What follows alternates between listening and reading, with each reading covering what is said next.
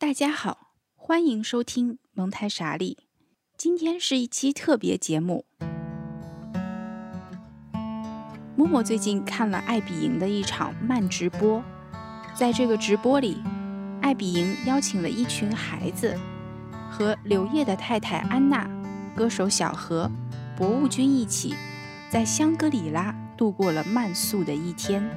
与自然同频。除了在直播里欣赏到美丽的自然风光，我也从嘉宾和孩子的互动中有了一些观察，受了一些启发，于是才有了今天这期节目。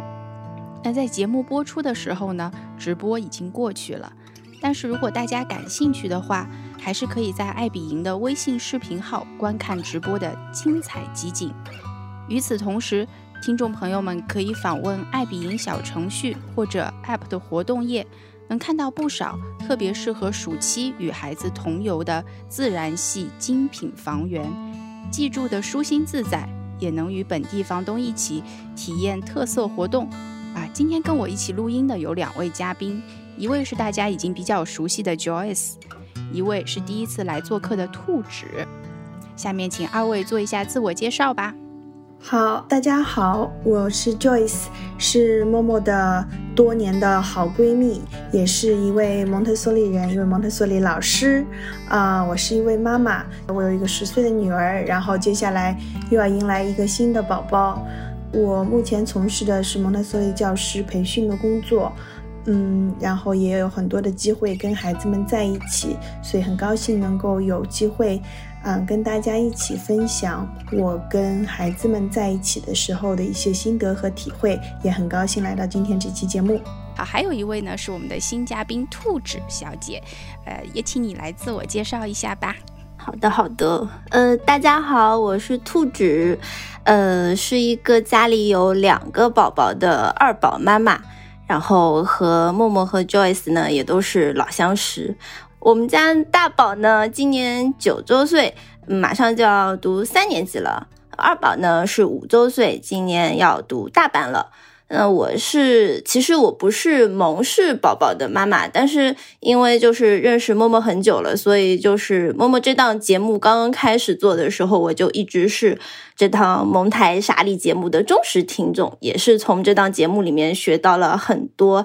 嗯育儿的知识。嗯，所以当时默默来问我说，是不是有兴趣来做一档，就是这个节目来聊一聊孩子带娃旅游这个话题的时候，第一时间就是说好，我愿意，就非常这一个这个节目我自己就本 本身就很喜欢这个节目，另外也是呃旅行就是我自己比较感兴趣的一个话题吧，然后所以就非常感谢默默今天能够邀请我来。首先，我想请两位嘉宾。简单介绍一下自己带孩子出去旅行的经历，谁先来？那 Joy 先来吗？嗯，好，那我先说一下吧。嗯，我们带小朋友在疫情之前的话呢，国外游会比较的多，然后我们有带小朋友一起，一般是以家庭为单位，呃，就是去过美国的话，去了比较多的佛罗里达、加州。然后我们去过英国的伦敦两个星期，然后去了迪拜一个星期，然后他爸爸单独带他去新西兰八天，我们一起带他去荷兰一个多星期，反正基本上就是啊这些就是境外的游比较多。然后等到疫情之后，就集中在国内。那我们有滑雪游，去过北大湖呀、崇礼呀，然后我们有。啊，去过海滩，那像三亚那边，然后还有就是周边游，像江浙沪的周边游的那种热门地，莫干山啊、千岛湖呀、安吉呀这些地方也都有去。不过那些更多的是几家人一起去，然后也有住过民宿啊等等这种，就是因为几家人一起的话是那样的形式。所以说各种各样的形式去的各种各样不同类型的地方还蛮多的，就这些。呃，真的很多，也不是就这些，是真的很多了。那还有位兔子，其实，在邀请之前，我也是知道你也是经常带娃出去的，所以可以跟我们讲一下大致的会带娃去过哪里吗？啊，对，就是我们其实跟 Joyce 家不太一样，就是我们家两个都是。双双就是九九六，然后又是因为工作限制，其实一年能够出国的场景机会比较少吧，所以就是我们大部分时候还是会选择境内游，但是每年两到三次这种带娃出行的这种计划，基本上每年都是没有变的。呃，像我们自己的话，我是老大。呃，不到一岁的时候就带他去了一趟普吉岛，还有曼谷。然后国内的话，就从孩子两三岁开始就去了三亚，然后厦门，然后澳门。呃，要近一点的地方有去过，像江浙这一带去过乌镇，去过丽水云河。那个时候去云河是露营，还有去舟山。呃，当然有一些就是国内，就是这两年疫情的原因嘛，就国内也会去相对来说，嗯，更多的地方，像去大理呀，像去西双版纳，还有一些像今年夏天可能预定会去那个青海、甘肃去走那个青甘大环线。呃，像国外的话，就可能我自己比较熟悉日本这边，就去日本的次数比较多，还有就是前年去了一趟新加坡。嗯，住了十一天，算是一个比较长途的旅旅行吧，大致就是这个样子。哇，那青甘这个大环线的话，你是和孩子两个孩子一起去吗？都去还是只带当中的一个去？哦，我们家就是只带了，呃，就我们家这次去青甘大环线，就是只带了。呃，其实只有我和我们家哥哥，就是老大去。嗯，我们家哥哥呢约了他几个同学，就一共是四个同学，再加上六个大人，这么就是一个组了一个小团队，都是自己的同学这样出行的。哇，很大阵仗哎！我知道，预祝你们旅游顺利了。今年这条线特别，今年这条线特别流行。对，是的，就是我就很怕到时候会遇上人流。嗯，今年我已经看到过好多我朋友圈里面对有走这个的，我觉得好像这种流行真的是一阵一阵的，就是流行这个的时候就。就会身边人哎，就都去了这个地方。今年真的青甘这一条线，对，大家好像都在去，所以去也是比较忐忑的，就怕万一路上遇到说大人流，说很多人就挤在茶卡盐湖，就在那边网红景点拍啊拍，那怎么办？到时候我们就就早点出来吧，哦，早点逃，继续上路。哎，那你说到了一点很重要的一点，就是说有的景点，尤其是在暑假这样的时间，其实是非常热门的。所以，我们接下去其实就是要讨论一下啊，在暑假出游。那么，我们都知道，中国的暑假或者中国的东部地区夏季还是普遍高温这样情况下面，我们如果是要出游的话，要做的一些准备工作或者准备的活。那么，关于暑假我们出行这个身体上的准备，大家觉得不管是自己还是孩子。有没有什么要 在身体上进行准备的地方？就我觉得，像我们家和 Joyce 他们家孩子都是属于那种，因为日常都是有在一些常规的体能训练，像游泳什么的，我们都是常规项，所以体能上来说，其实比起孩子来说，大人其实更加是一个考验。没错，没错，你孩子的体力其实是。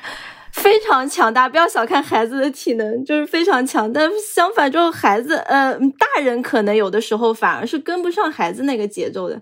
呃，我自己感觉，如果说你非得要夏天，因为其实对于我们这种家庭来说，你能选择出行的时间就是很有限的，不是寒假就是暑假，要么就是几个法定节假日。他人一定是多的，你要暑假出游，它一定是热的。所以你如果说你非得在暑假出行的话，其实还是有一点有一些策略的。就比如说我今年，呃，去西安的时候，就其实白天还是热的嘛，虽然是五月份，呃，就是选择的就跟太阳错峰出行。就比如说我大早一大清早或者傍晚，我去一些呃室外的场景去玩，比如说去去外面逛城墙啊什么的，然后中间。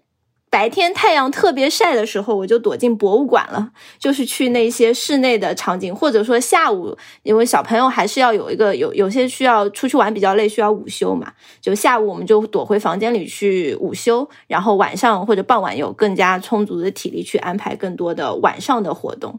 哎，这是一个很聪明的方式，因为我知道有很多的景点它有推出夜游的活动，所以如果说夏天出行的话，其实是可以考虑。夜游一些景点的，因为白天的时候如果是暴晒的话，确实可以错峰，这是一个非常好的建议啊。但是我觉得还有一个准备很重要，就是一个心理上的建设，或者说心理的预期，是不是要提前跟孩子也规划好，还有自己的这样的一个预期，也要把它去呃先建设好，或者说有一个底。嗯，我觉得旅行的规划的话呢，应该来说一直都是有的。嗯，不过孩子参与的程度有多少？我觉得在我女儿身上这十年里面就有很不一样的体验。从她小的时候就是完全跟随我们，到她今年最近的最后的一次旅游也是去西安，是跟着外公外婆去西安，那她的角色就完全发生了变化。嗯，这次去西安的时候。嗯，他我们就事先我就把行程每一天都跟他详细的讲了一遍，因为规划还是我规划的，但是呢，我就跟他讲一遍，然后呢，让他能够就是说跟。因为外公外婆跟他在我看来，他们的行动能力、体力等等方面已经不相上下。可能外公外婆的社会经验比较丰富一点，但他有很多就是可以超越外公外婆的地方。比如说他的那种 street smart，就是在在任何地方去探查需要什么，比如说厕所在哪里呀，那个呃问询处在哪里，哪里租借。租借那种就是呃那个叫什么语音导览啊等等这些，就是他的能力其实不一定亚于外公外婆，所以我觉得告诉他这些行程安排，然后告诉他这个地方大致是看什么东西的，其实对于他们又老又小只有老小出行是很有价值的。所以说，所以说这次我就我就特别详细的跟他讲了。那包括像之前，嗯，就是在疫情之前一九年的六月份那次，我们去伦敦。也是，我其实是公务去的，所以我那两周都是白天都是有工作任务的。那然后呢，也是他就是说承担起了，嗯，看那个伦敦的地铁交通图，然后找车站，然后坐正确方向的地铁，带着外公外婆去到正确的那个博物馆的任务。然后，所以说就是，嗯，孩子越大起来之后，他会越多的有能力能够去承担，这个其实也挺锻炼他的。所以，孩子随着年龄的不同，他对于这个，呃，在旅行的过程当中，他的这种心理准备的程度，能够准备到什么样的程度，能够预见这个旅行会发生什么样的事情，是怎样的一个行程，其实参与程度也是挺不一样的。啊，我觉得，而且孩子他越了解。嗯，会发生什么？他的情绪会相对越稳定。那当然年龄也更大了，但是他知道接下来会发生什么的的话呢，可能他的情绪也会越稳定，也相对来讲行程会越容易一些。因为相对来讲年龄小的孩子的话，可能就会比较容易啊累啦，或者他的他的自自我的节奏跟行程的节奏会。不一定合拍的话呢，就比较容易带的比较辛苦吧。啊，我觉得 Joyce 有讲到我内心特别想讲的话，因为我自己是还没有孩子的状态，所以这个话会由 Joyce 说出来更有说服力。那就是在出去玩之前，一定要先跟孩子做好心理上面的建设，让他也对这个旅行有一个心理上的预期，因为不然孩子就会想说，又不是我要来的，是你把我给拖过来的。所以建议大家。在做好规划之余，一定要注意提前跟孩子沟通，适当的调整好孩子的预期。尤其是如果要去乡野间住上几天的话，环境啊、设施啊，会和日常生活的差别很大，所以最好是跟孩子一定要提前讲好，打好预防针。那关于这个心理方面，兔子有没有什么要分享的呢？因为我知道你家的孩子特别喜欢人文方面的内容。哦，对，就是我自己一个感觉啊，就与其说是做好小朋友的心理建设，我其实是自己感觉要做好自己的心理建设。我就是想说一下，我之前很早的时候，大概七八年前吧，带孩子去三亚时候，那个时候的。坑吧，嗯嗯，就是因为我当时就是，其实是因为才刚刚小朋友才一两岁的时候，才是。刚刚想要带他出去玩玩的那种状况，当时呢，我也是第一次去三亚，然后当对这个就是知名旅游城市啊，就是充满了各种不切实际的幻想，你知道吗？就是我当时就是做做了非常丰富的就是旅行安排的规划，说我要去这个点，我要去那个点，我可能是住在半山半岛，我可能还要想去大东海潜水，我要去亚龙山玩沙呃亚亚龙湾玩沙子，然后我还要去什么网红景点，我去蜈支洲岛，我要。要去天涯海角什么，就做了一一系列的规划。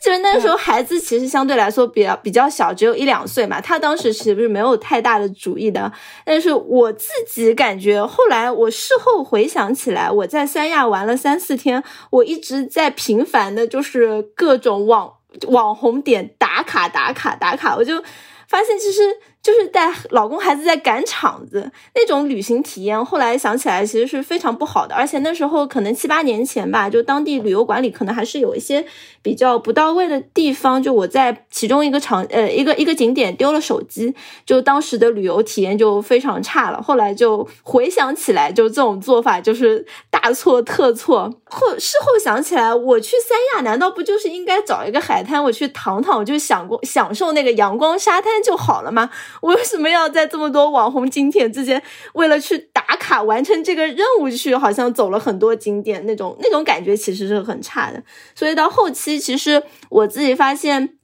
带孩子玩的时候，可能我还是会去做很多攻略，我还是会去查当地有什么好玩的，有什么好吃的。但是，呃，我心态上面会去做一个 Plan B。比如说，我到不了那个景点的时候，比如说孩子体力有限，比如说呃夏天非常热，我会去随临时去调整一下那个旅行的安排。就啊，今天大家也比较累了，走了很多路，我们先回酒店去午午休一下，然后再出来。玩这种随机应变的这种能力，可能是在不停的带孩子出去玩的过程中，在有所增长这个经验值的。嗯，就是要有一定的灵活度，因为我们会知道说不一定能够达成你开始攻略里面的所有的计划。其实最好的就是，呃，我们放慢节奏，干脆计划里面也不要列太多，省得自己也很失望，那么多地方没有去到。本来大人小孩日常就已经很辛苦了。好不容易出来旅行，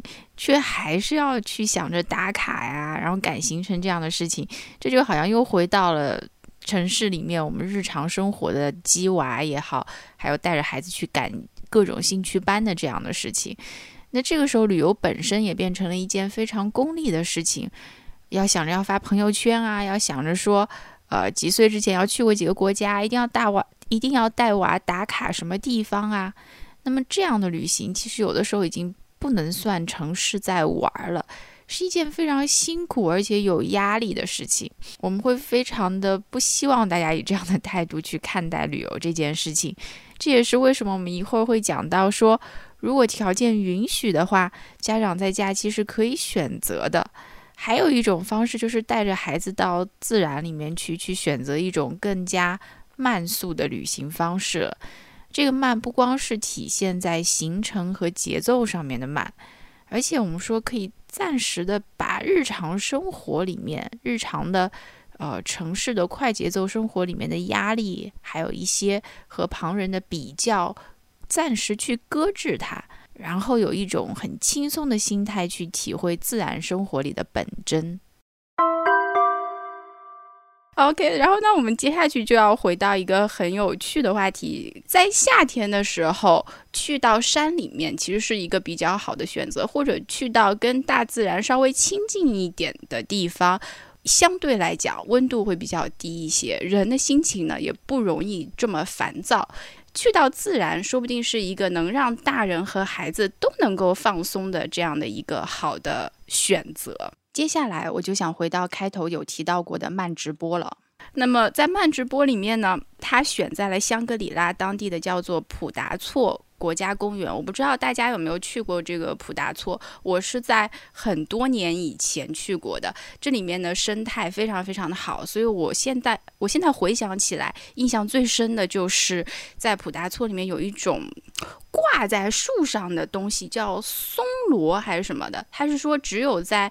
呃空气的含氧量比较高啊，或者负离子比较多啊，总总而言之就是环境很好的地方，你才会。在这种树中间看到那种挂下来的一条条的绿色的植物，对我来讲，那那是我第一次看到这样的植物，我觉得非常有意思。当地人呢还会把这种松萝给它采集起来，好像是制成药也好，还是喝茶也好，还是当菜烧也好，总之是一种可以吃的很健康的东西。我当时一点开这个慢直播，它出现的就是呃普达措公园的这个傍晚的景象。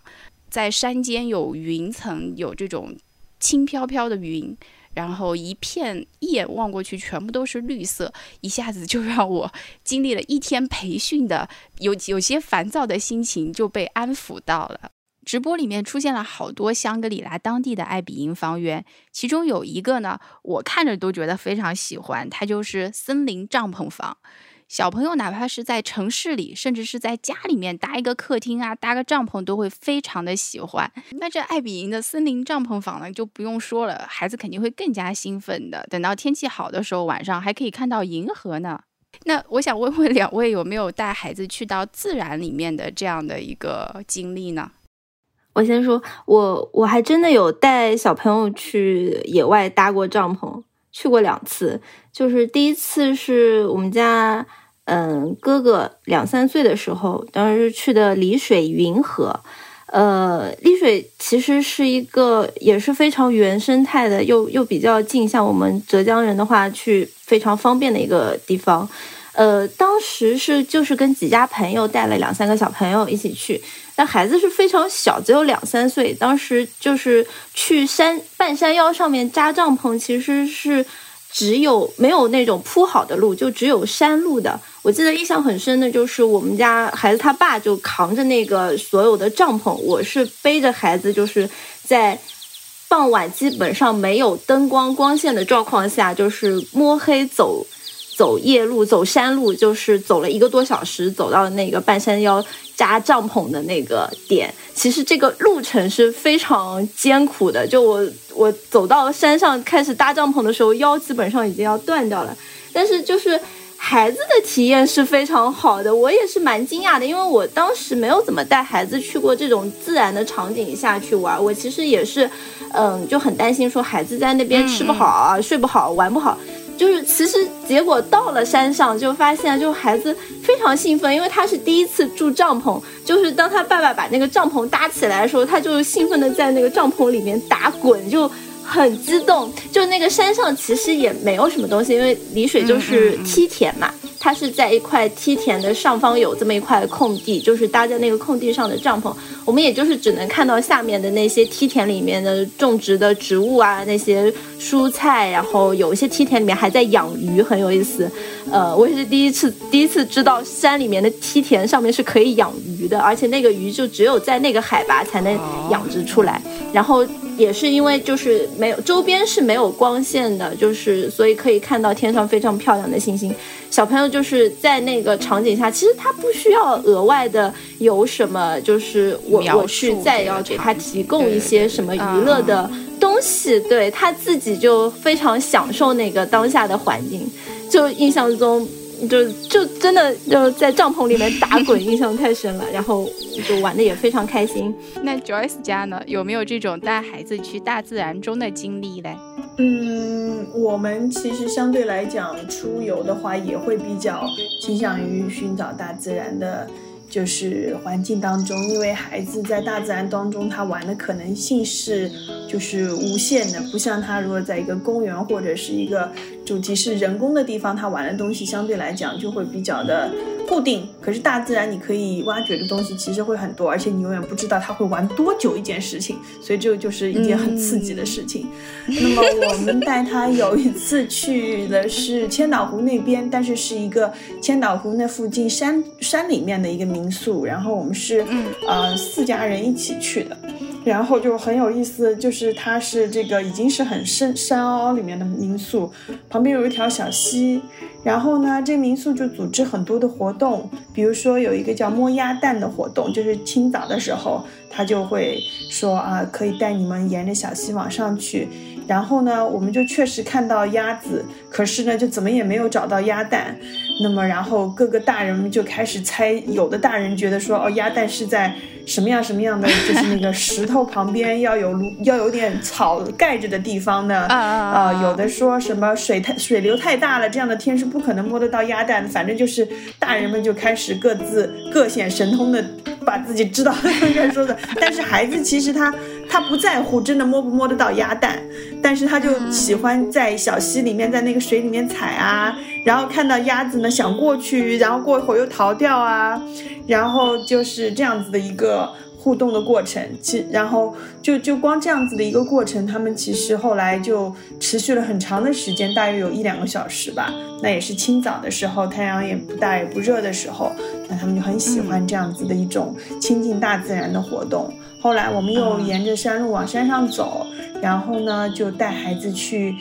折了一些那种比较大规模、大型的野花，不是那种旁边的小野花。我发现山山里面真的有很多很漂亮的，就是城市你看不到的那种花，而且它是，嗯，不是那种鲜艳的颜色，它是大大的，就是一丛一一捧，比如说是一些，呃，怎么讲一点。就是花颗粒很小，但是它是一大丛的，你聚集起来一把就会很好看。但有些是带一些，就是啊，像有些稻草一样的感觉的，作为配草的话呢，就有很野趣的一一把那种野花可以可以采摘下来。所以我们又采野花采了很久，然后采出来的都都很有范儿的野花，都是那种你花店里面看不到的感觉。我就觉得哇，真的大自然可以带给你的东西。哪怕审美上面，哪怕这种植物，嗯的种类上面，都是带给孩子和成人是你在城市当中所获得不到的，而而大自然当中遍地都是，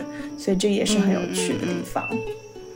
嗯，你你们的分享都过于好了，所以我有的时候我都不知道要说什么。我听你们的描述，我就能够想象我在大自然中漫步的场景，所以都会有一点神游了已经啊。然后我们就会讲到说，其实兔子在录节目之前有一个担心，就是说在大自然这样的环境里面，说我。并不认识很多的草，也并不认识很多花的名字，呃，所以就会担心说孩子会不会感觉到无趣。那我觉得刚才 Joyce 的这些话就能够很好的安慰到你，即使你不知道这些花叫什么名字，也不知道这些树叫叫什么名字，但是它不会影响孩子探索的乐趣，也不会影响说他在自然当中和自然这种直接接触的乐趣，因为这个是他第一手的经验，他能听到这个。风的声音，听到鸟的叫声，听到溪水的声音，对他来讲，这是一个非常好的安抚。对于我们成年人来讲，也是有的时候。甚至我们会说，太多的语言，如果在这个时候介入，跟他一直讲这是什么树啊，那是什么树，那是什么花，这是什么花，甚至都是没有必要的。因为语言的话已经是第二重的接触了。当然，他有兴趣的时候，我们要是身边刚好有知道植物的人，能告诉你一点点关于这个植物的东西，你应该就会记得非常非常的清楚了。但是我们不需要去在这个时候，呃，担心成年人有限的知识会让孩子在自然当中感觉很无趣。因为他们会发现他自己的在自然中寻找到的乐趣。我还想就着默默老师的这个这个方向继续往下给家长家长朋友们一些建议。其实对于孩子来讲，很多时候，嗯，一些知识点上的内容的话呢，嗯，你不具备，他们也并不见得就那么的。待见这些，嗯，这个花叫什么？它是什么科、什么属、什么种的？其实更多的时候，去调用孩子的感觉器官，去通过让他们用他们的感官来直接的感受，嗯。大自然当中的各种元素，其实会是一个更对他们来讲更有吸引力、更调动他们的这种兴趣点的这样的一种方式。比如说，你就可以去触碰那些叶片，它的光滑程度啊，它的叶形的形状啊，旁边有没有毛刺啊，或者诶，这个的茎有一些是刺刺的，有一些是很光滑的。你看看那个的花的它的它的花的颜色，比如说像什么，或者你可以做一些比较。比如说这个的果子和那个的果子相比来讲有什么样的比较？跟我们平时看到的什么什么花或者又有什么样的区别？就是你可以通过他的，嗯，让孩子尽量的用五官去感知它，然后呢去描述它的一些，嗯性状啊，或者一些特点，再进行一些比较，两者之间比较，跟他所熟知的已有的一些经验进行一些比较。光这些东西就是你现场立即就可以做的，你也不需要知道这个一定是什么样的种类的花朵。但对孩子来讲，嗯，就已经会把他的兴趣点让他至少能够。呃，短时间的去 关注到这些植物身上，让他对他们，嗯，不再是就是路边你走过 bypass，就是你路过的那个植物，而是哎，真的会停下来定睛看一看，甚至可能还会看到上面的小昆虫啊，或者是一些其他的小生物。那其实这样也正是带孩子来到大自然当中，它最宝贵的价值和意义。你觉得呢？好，兔子觉得呢？直接就先泡给你了。对，就是我，我，我就今天，我今天在看那个直播的时候，我就看到，就是有一个老师在一直给那个孩子们去讲解这个鸢尾花的那些知识啊，我就当下我就感觉到，我自己如果到了那个场景下。如果边上有像呃当地的朋友去呃帮我去融入那个环境，或者说帮我去讲解一些只有他们本地人知道的那一些关于这些动植物或者关于他们环境的那些知识的的话，可能对于孩子来说，他会感觉到收获了更多的东西，也会更加懂得怎么样去亲近那个自然的环境。嗯，你说的太好了，这段简直 浑身都是重点。是的，我觉得这个也是住爱比营的一个优势吧，就是你能够去和当地的感觉连接的更加紧密一点，因为有很多的东西其实是只有当地人才知道的，不管是吃的啊，还是生活习惯啊，尤其是如果去旅行的地方和平时的生活环境有很大区别的话，特别是像去少数民族地区，那孩子就可以了解很多很多的东西了。呃，爱比营上面就有很多的房东，我知道他会专门准备一些活动。呃，这也是让孩子能够更多的了解当地人的生活的一个非常好的机机会。那还有一点，你讲的是关于这个对植物或者会对动物的爱，还有这个和自然的疏离。就是我们这一代如果是在城市里长大的话，关于这一点的话，我要非常感谢 Joyce。Joyce 之前他有来过我的教室的环境，当时呢，我们教室里面有几盆非常可怜的绿萝。你这个绿萝呢，因为它是一种生命力很顽强的生物，所以我们一般在教室里面都不太照顾它。它长得也是长的。后来有一天，我和 Joyce 下班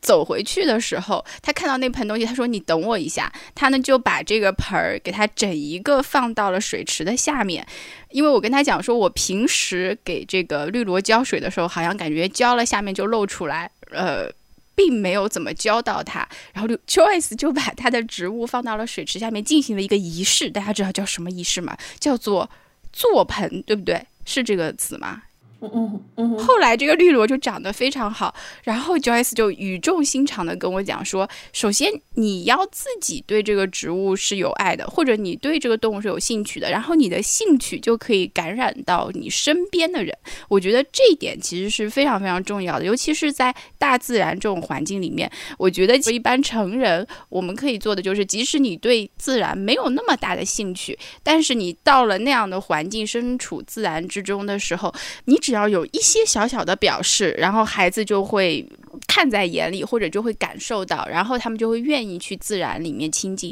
但是，就像他们能够读到你的脑子里面的想法一样，如果说你拿了一个手机在手里面，在这个自然里面。在进行别的，比方说刷手机也好啊，但没有去看植物，也没有去真的让自己沉浸在那个环境里面的话，孩子很有可能也会马上就像你心里想的那样子，他也会觉得哎呀好无趣啊，我们不如还回到这个房间里面去吧。所以成年人的态度是非常非常的重要的。呃，你表达出来的对于植物和对于环境的这种喜爱是可以传递给孩子的。你原来我说的话你记得这么牢，我好感动啊！不过我我当时讲的这段话的意思是告诉你，你对植物表达的爱，植物是感受得到的。我还没有想到的是，就也也也不光光是为了感染孩子，是真的，你对植物的爱，你对它的这种照顾，植物是感受得到的。这个是我在多年就是从一个植物杀手变到现在开始，就是呃，能够每年就是有比较，就是有各种不同的花季养养出来的植物能够开花，能够回报我，我能够去呃把它们剪下来插瓶的这种成就感。这一路来，我我最大的感受，那就是你给自然的那种爱和那种付出，是会得到自然对你的回馈的。真的，这个当然，这个也就间接也会影响到孩子，也使得孩子会有这种。对我，我感觉我自己植物杀手，就是因为我好像对植物的爱还不够多，我就经常就把它们放在那边就忘记掉了。这。这个东西呢，又又牵扯到什么呢？其实这种爱是可以被培养的。我印象非常深刻的是，小的时候，我还是大概可能呃小学生的时候，那个时候呢，我妈妈是一个非常爱植物的人，然后我那个时候就非常的不理解，为什么会有人爱植物这种没有任何互动的，就不能玩、不能发出声音、不能搂、不能抱、不能撸的这种东西。因为我从小就很爱猫猫狗狗，就很爱小动物啊，什么小兔子、小鸡、小鸭，反正什么样的小动物都很。爱，可是我妈妈就爱植物，而且她爱的植物，哪怕是那种吊兰啊、君子兰呀，或者你知道，就是中国的那种相对传统一点的那些花卉啊，那些不开花的植物，她都很爱的时候，我就觉得很难理解，这东西又不好看，然后又没有任何的互动。可是等到慢慢慢慢现在长大，自己成年之后，我就会发现很多东西，嗯，你可能会有一个契机。然后接下来，你爱的产生就来自于你的付出，因为当你付出的时候，大自然会给到你回报，一定会给到的。然后呢，你就会在这一来一去，你的付出和它的回报之间，慢慢慢慢产生了一种跟自然的、跟植物之间的一种，呃，亲密的关系，也就是你对植物的这种热爱。所以，呃，兔子一定要相信，这个是可以培养的出来的。这个也会影响到孩子，所以说我就感觉我女儿她作为一个小学生，对于植物的热爱就比我自己当年的那个小学生的时候植物的热爱可能会更多一点。因为我小的时候我妈妈很爱，可是她嗯并没有太多的就是呃让我参与到照顾她的植物的那个过程。可是我女儿现在她就会很多，她就会知道说，哎妈妈绣球可以剪了吗？那我可以剪几只插瓶吗？我说可以呀。然后或者有的时候我们去播那个就是郁金香或者是风信子的那个球茎的时候，那我就会让他一起播种，或者是那个育苗，那他也进行过育苗的过程，所以他其实这个园艺的经验呢，呃，至少都体验过。然后在这个过程当中，他也会发展出对自然的热爱。所以真的还是一定要让孩子动手，让孩子参与到这个过程当中，然后就能够发展出跟自然的这种啊连接和关系。对。在对下面一个话题，我们就讲到了一个成人的角色，因为这是我们。刚好本来就是想要聊的一个话题哈，刚刚有讲到大家的父母，还有大家自己现在也是这个成年人了。那么，呃，成年人其实，在孩子出游的时候，他要起到的作用，我觉得啊，就跟在环境里面，就是在我们的蒙台梭利环境里面也好，或者说在社会上也好，它是一样的。所以，他不外乎一个成年人，首先他是要作为一个观察者，他得先去看孩子在这样的一个新的环境或者跟自然连接环境。里面他会有哪一些需求？然后再去做一些适当的引导，同时他自己成为一个模范，或者他自己的行为是一个孩子的模仿的对象。那我觉得只要有能够坚持这三点的话，就会是一个非常好的成人，也会给你带来很愉悦的出游的体验。在这个慢直播里面，像安娜，呃，我们知道这个是这个慢直播里面的一个主角之一吧。那么他其实我觉得非常好的一点，呃，我有注意到在这样的直播。当中，我会觉得说这是他，并不是特别刻意的一个行为。那当时是一群小孩子，有四五个小孩子在一起，和安娜围坐，还有当地人围坐在一起。一起演奏，一起创作一个音乐，一起唱歌。那么有的小朋友就用当地的石头啊做做成一个打击乐器，有的呢是把石头装在一个水瓶子里面，塑料水瓶子里面，这样敲的时候会有声音。有的是用当地的这个材料做的鼓在打鼓。所以安娜她一开始她发现有一个小朋友总是不在这个点上，就是敲的时候总是不在点上，然后她就。他没有马上去纠正那个小朋友，他首先是观察了，发现他总是不在点上，然后呢，他是用自己的行为作为一个引导，他自己拍的拍子是对的，但是他没有去直接纠正那个孩子的拍子。那么到最后，其实那个孩子的拍子也还是不对的，就一直在那边砰砰砰砰砰砰，直接是这样打的。但是我觉得，呃，孩子也好，或者安娜也好，或者。那个我们说小何也好，音乐创作人，他们也都很享受这样的一个团体建设的过程。他们在这个群体里面都有找到自己的这样的一个位置，那么互相之间都是一种彼此体谅的氛围。其实这种感觉是。我们在旅游当中更可能去得到的一种比较放松的感觉，所以我觉得这也是呃我在观察这个直播当中，我觉得对我来讲非常有意思的一点，呃，就是成年人的角色，大家在旅游的时候一定要想到自己的角色，就不是一个老师，也不是一个嗯。一定要去说教的人，而是一个和孩子一起去欣赏大自然的，转换一下你的角色，然后你就会觉得眼前是一片很开阔的世界，看什么都会觉得特别的美好了。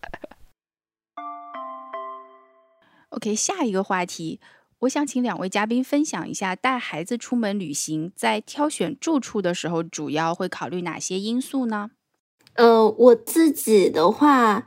嗯，就因为我们家两个宝嘛，我们出去玩的时候，基本上是以两大两小这么四个人的，呃，为一个小单位出行的。呃，之前我首先最重要的是看那个房间的面积，我对房间的面积肯定是有很高的要求，因为现在其实有一些酒店，它其实你看到的它房间可能只有十五平米、二十平米，这对于我们这种两大带两小这种家庭出行，呃，你行李箱可能都放不下，孩子其实是伸展不开手脚的，他在那个环境下就特别局促，这这种酒店房间可能对于我们旅行的体验就会相对。来说比较糟糕，还有对于比如说我要是选择长途游或者长呃超过三四天那种比较时间比较长的出行的话，我可能会在想这个有没有浴缸能够让小朋友可以去泡澡，或者说酒店有没有配套的嗯洗衣机，因为小朋友不可能带太多的衣物出来，这个行李的体积也是有限的。呃，我带了两个孩子，我们两个大人的行李，我可能只能带这么点衣物，那我肯定还是需。要有一个配套的洗衣机去满足我日常穿着的需求，包括一些有没有一些小朋友配套的那些娱乐设施。那 Joyce 呢，有没有什么想要分享的？有，其实我们现在比较常有的一种出行方式，是我们比较好的四户家庭一起出游。我们这四户家庭一起出游次数也挺多的，然后我们每次出游基本上去看的都是那种包栋式的民宿。基本上就是那种呃一栋，然后它有四四个套房房间，然后关键最重要的是它有很大的公共空间，所以说可以让孩子们，比如说它有一个下沉式的客厅，然后有投屏，这样可以让孩子们晚上看一场夜电影啊。或者它有壁炉，我们那时候就有一个民宿有壁炉的，我们烤板栗、烤红薯啊，就是一冬天的晚上，一边孩子们看电影，一边我们在那个壁炉里面烤板栗、烤红薯。然后还有就是这个公共空间呢，是也是爸爸妈妈们在孩子们每一个房间里面都睡着之后，我们逃出来，就是 喝喝小酒，然后可以难得放松嗨一下的这样子的一个共同的空间，也是大人们都很期所以我们通常在几家人出游的时候，会特别特别的有这样的需求，那也基本上不会选择酒店的房间，因为我们曾经最早的时候试过。住了酒店之后，大家只能蹲在酒店走廊上面撸串喝啤酒，也干过这个事情。你可以想象那个场景吗？就在酒店的走廊上，大家房间因为是连通在，就是都是隔壁间嘛。可是就房间里面孩子睡着，那你爸爸妈妈就是孩子们一放倒之后，哇，就跟放风一样，说来赶紧撸串哦，你点串，我点啤酒，然后就所有的那个外卖全都送到了。好，没地方吃。这个大堂啊什么的也不也没有地方，不就很难看，不给你做啊或者怎么样，或者没有合适的地方，然后我们就只好蹲在走廊上面，然后还很开心，还自己拍拍照自损一下。可是就是自从有了那样的经验之后，就觉得说啊，原来其实要有公共空间还是非常重要。嗯，所以酒店这种时候呢就没有办法满足我们这种需求。嗯，而在。像爱彼迎这样子的一种平台上面，你去找那种三室的或者四室的，它一定会带很大的公共空间的那种房子，就会特别受我们这样子的家庭游的这种欢迎，就是几个家庭一起出游的这种需求就都能得到满足，无论是大人的需求还是孩子的需求。对，好像夏天也真的只有这个事情能让我们开心了，就是撸个串，喝个酒，然后孩子能够睡着。然后还有一次呢，就是我们在呃爱彼迎上面嗯租房子的时候呢，我们就碰到了这样子的房东，就是我们事先跟他讲了，我们有带小朋友的。情况之后，他就非常热情的说：“哦，那我可以帮你放一些小朋友的书籍和玩具进去，因为他正好也有家里有同龄的孩子，所以他就非常热情主动的，就是会帮我提供一些。因为其实这个其实对于带孩子出游的家庭来讲是很需要的。当你去到一个地方的时候，你不可能带孩子太多的玩具或者是书本过去。那然后呢？但是这些对于孩子晚上打发时间呀，或者是转移他的注意力，其实是很有用的小东西。而旅行的时候可能。”并不是就是必需品，你就不带了。如果说到对方那边的房东他能够提供的话，能够在那个房子里有，我们当时就觉得哇，太棒了！就是让孩子既创造了一个。对他来说，类似于家庭的环境，同时呢，这些小的物件他又很新鲜，这些玩具可能他没有玩过，或这些书他没有看过，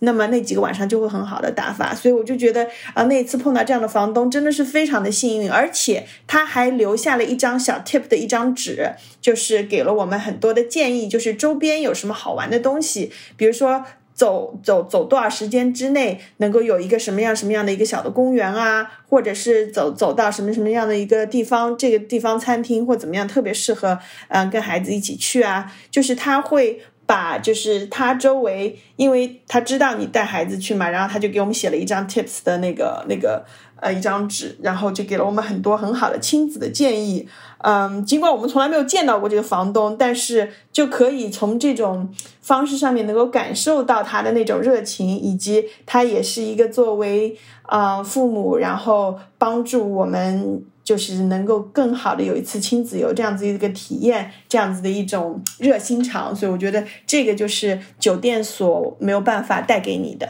对。爱彼迎这种无接触的入住，他就就是提前帮你做好所有你需要入住时候，所有呃你想要知道的东西，他都提前帮你准备好了。当你有新的问题，他也是可以及时跟你沟通的。这样就是会避免说你在异地旅行或者异国旅行的时候有一些尴尬，或者说就沟通障碍的话，他会会给你减少很多的麻烦吧。就是这是我自己感觉一个非常好的体验。那么，其实你在订这个民宿的时候，你有看过这个别的住户对这个民宿的评价吗？或者说，你有没有看过？其实他那个房东也是可以给你评价的，你们是可以互评的。这个体系，我觉得这个还是很好玩的。因为我我只能分享我自己去这个加拿大魁北克的这样的一个经历。当时房东就给我在评价，就说我是一个很好的房客。结果我莫名有一种被老师表扬了的感觉。所以我觉得这种。互动其实是有的平台，它没有办法去比拟的，它没有建立这种呃互评的机制，所以有的时候你就会觉得，哎，会不会是刷单，会不会不是那么真实？那么相比而言，其实，在爱彼迎上面，我会觉得，呃，有一些评价呀，或者有一些呃互相的反馈啊，大家都可以互相参考，而且还是一个双向选择，我觉得这个是非常有意思的点。呃，这个我也会去看，我在我在爱彼迎上面去去选房间的时，呃，去选。那个住宿的时候，也特别会去留意它的这个评价。其实，呃，经常淘宝的人，你可以看得出来，就是评价的真假，你的判别能力其实是很强的。就怎么样的语言，怎么样的一种这个篇幅长度。啊，然后是它的形式格式上，如果说太过雷同，形式规格以及照片的张数都是一样的话，就就很可疑。所以说，其实我们还是很有就是这样子的辨别能力。可是，在爱彼迎上面的，我去看到的这些评价都是非常的对，真很真诚的。嗯，而且就像你说的。对你，你也能够，你也能够收到这个评价，我也有收到过。就是说，我们作为这个主客的话，我们的表现怎么样？所以这个也是又一层去体现它的真实性的这样子的一个呃一个角度。所以这个也会让我们对于这个平台以及这个平台上面所列的这些嗯，就是房怎么讲房东嗯有更多的信任度吧。那么节目到这里也快要接近尾声了，夜也已经深了，两位妈妈们呢也已经 辛苦了一天了，真的非常感谢二位的到来，大家可以在。节目当中跟大家说一下再见，我们期待下一次与您的相聚。好的，那就这样子喽，各位拜拜。因为妈妈们又要上岗了，又要让娃睡觉了，不是下岗是上岗了。是我们家的我们家的这个小朋友外面撸猫回来，刚刚跟大自然当中的动物 亲近回来了，我现在要把它去放倒了，所以我要上岗了。啊，我们家孩子也是跟爸爸在外面逛了一圈回来了。嗯，好，跟大家说再见喽，拜拜。感谢，我也下线了，拜拜。好了，我们送别了两位嘉宾。本期节目呢，我们聊了很多夏日带着孩子同游的经历和感想，尤其是住进大自然、与自然同频的快乐时光，希望能为听众朋友们夏天带娃出游提供一些灵感和启发。在默默看来呢，童年的时光是非常特别的，也是特别珍贵的这样的一段时间，而且它像。光一样飞速的就过去了，而且在我们长大以后，其实一次旅行在心中留下的很深刻的印象，可能并不是去参观了多少著名的景点，或者去打卡了多少国家或者多少城市，而是一个个的细节，还有那些瞬间，还有那些图景，会非常的让人印象深刻。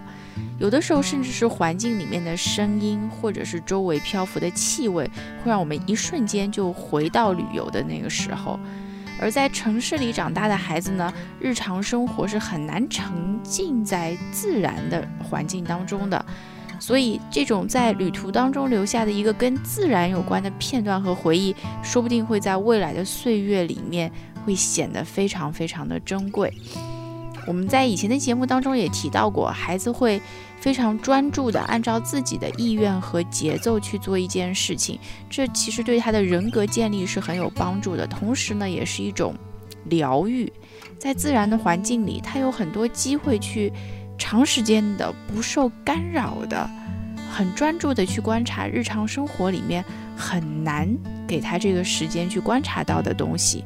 因为在大人眼里，可能只是某一种很普通的花，呃，不知名的树，或者是有点可怕的虫子。但是对孩子来说，这是值得花上几个小时时间，专注的凝神观察的，跟自然的连接。而我们的大人呢，可以在这种自然的、比较放松的环境里面，去尊重孩子本身的节奏。而不是逼着他去跟别人比速度。我们知道，在城里面，或者说在日常生活里面，这确实是不可避免的。但是在旅游当中呢，我们却能够多一些平心静气，可以说这是非常难得的大人和孩子一起享受的时光了。在节目的最后呢，我们真诚的鼓励大家抓住夏日的好机会，可以上爱彼迎的网站或者 App 看一看有没有心仪的自然系房源。或者夏日限定的特别活动，相信能为大家度过一个清凉愉快的暑假提供到一些帮助。在此呢，我特别感谢爱彼迎对蒙台莎利的赞助支持。我们在第三季节目再见哦。